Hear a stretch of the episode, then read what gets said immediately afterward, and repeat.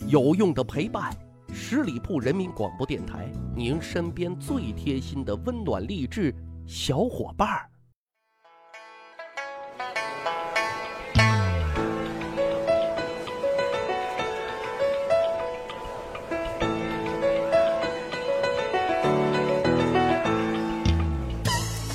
去扒历史，增长见识，密室趣谈。我是大汉。这年头啊，谁还没有几个绰号呢？啊，我敢肯定，听节目的你肯定有绰号啊。至于好听不好听，我就不知道了。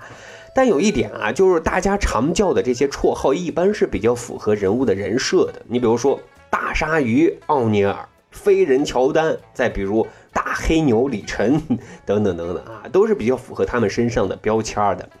那在古代，人们呢也是比较喜欢起这种绰号的，而且呢，呃更有讲究，不仅要符合人物的特质，更要啊风趣幽默、雅俗共赏。今天的节目啊，咱就讲几个人物的绰号，哎，开开眼界呀。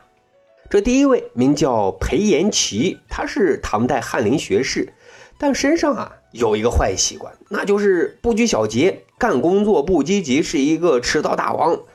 结果啊。同事就给他送了一个绰号，叫做“八专学士”，专砖块的砖啊。为什么叫八专学士呢？原来啊，翰林院上下班是有规定的啊，上班的时间大概就是早上八点钟的样子。这个太阳光呢，正好照到他们办公室门口的第五块砖上。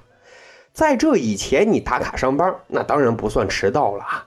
但裴延齐啊，每次太阳光都照到第八块砖的时候啊，也就九点多钟的样子才姗姗来迟。久而久之呢，同事调侃他呢，就给他起了这个“八砖学士”的绰号。据说他也挺乐呵啊，接受这个绰号的。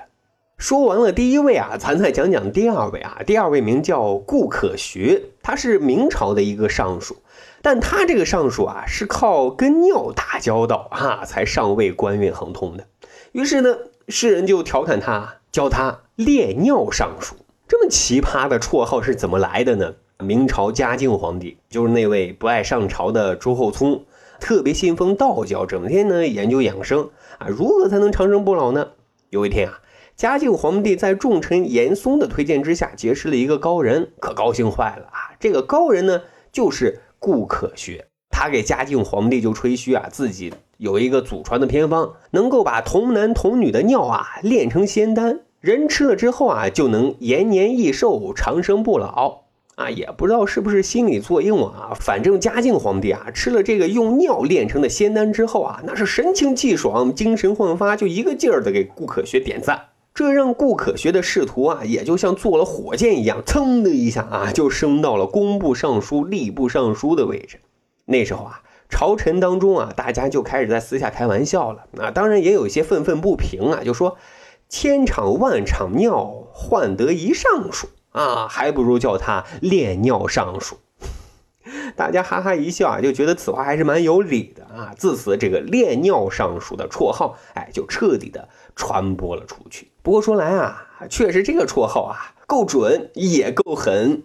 今天讲的第三位啊，名叫王圭。官位呢也已经做到了宋朝的宰相，但是呢，却是一个常年打酱油的一个角色，所以世人就给他起了一个绰号，叫做什么？叫做三指相公。指就圣旨的那个旨。具体怎么讲呢？就他这个宰相啊，在位期间只干三件事：取圣旨、领圣旨、得圣旨。简单的就说，他就是一个传话筒，大老板说怎么弄，他就安排怎么弄啊。为大老板马首是瞻，根本不考虑圣旨决策的正确性与否。但是啊，也正因为此，还挺受欢迎的啊。先后跟仁宗、英宗、神宗、哲宗啊四代大老板混过，这些大老板对他也都挺满意的啊。原因也很简单，俩字：听话。啊，不像那个时代的王安石，有个性、有想法、有行动，还爱折腾啊，所以王安石他就混得不好。但是啊，有个很简单的道理，就是说王安石为什么名气大呢？你王圭为什么名气小呢？啊就是你身为宰相是要辅政的，是要为国家的社稷苍生操心的啊，不是简简单单做一个皇帝的大管家的。所以啊。王圭的这种明哲保身的做法就遭到很多同僚的讥笑啊，于是就有了这个“三指相公”的绰号了啊。另外啊，很值得一提的是什么？王圭的孙女是南宋的第一奸臣秦桧的媳妇儿王氏，那是遗臭万年，跟秦桧一起啊，现在还跪在岳飞的这个坟前的。而他的外孙女却是宋朝著名的女词人李清照，哈，千古流传的一代才女啊，是多少男人心中的女神。哎呀，后台就是不一样啊。前面几位的绰号啊，因为本身都不太正经，所以都挺戏谑的啊。今天要讲的最后一位名叫尤茂，他是南宋的大臣，他的绰号叫什么呢？叫秤砣啊，而且传播的范围啊特别特别的广。说有一天呢，宋孝宗啊跟尤茂呢就唠嗑啊，宋孝宗呢就突然问尤茂：“大家呢都管你叫秤砣，有这个事儿吗？”啊，尤茂就回答说：“啊，秤砣虽然小。”但得靠它分明精亮啊！哎，我们从这个对话当中就可以感受到啊，尤茂那可是一位刚正不阿、积极作为、敢于担当的国之重臣的。所以呢，人们就把这个代表公平公正的秤砣作为他的绰号。他有几件事啊，很值得我们去说一说的啊。尤梦小的时候就被称为是神童的啊，参加殿试本来是高中状元的。据说呢，是因为秦桧动了手脚，才失去了这个状元的头衔。但状元不状元不重要，重要的是把工作能不能干好。他的第一份工作是在南宋边上靠近金兵的泰兴当这个父母官。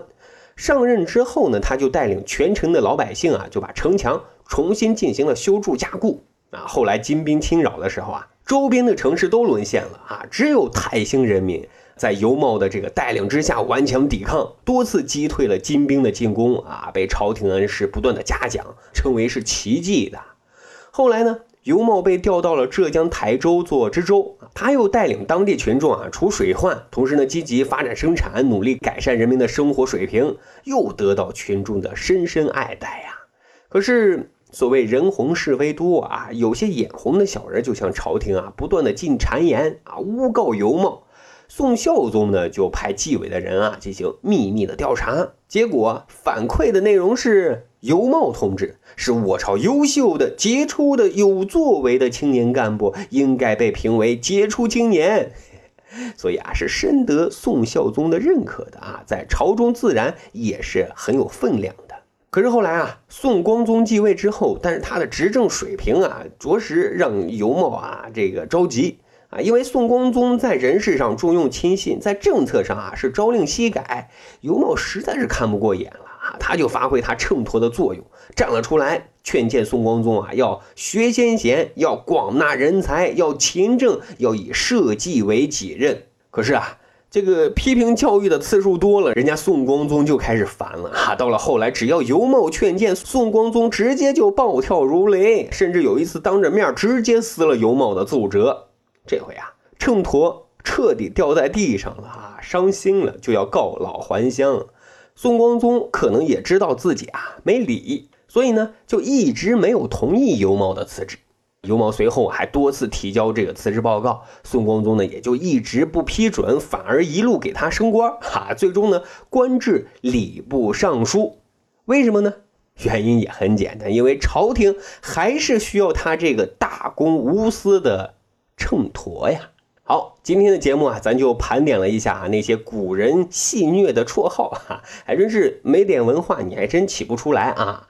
好，本期节目啊，大概就是这样子。感谢您的收听，咱还有个趣吧历史的小分队。如果您对历史边角料很感兴趣，欢迎大家关注十里铺人民广播电台的公众微信账号，然后回复数字一就可以添加大汉的个人微信。经过简单审核之后啊，大汉就会邀请您进入这个小分队当中，咱就可以谈天谈地聊历史段子。本期节目就是这样，感谢收听，下期再会。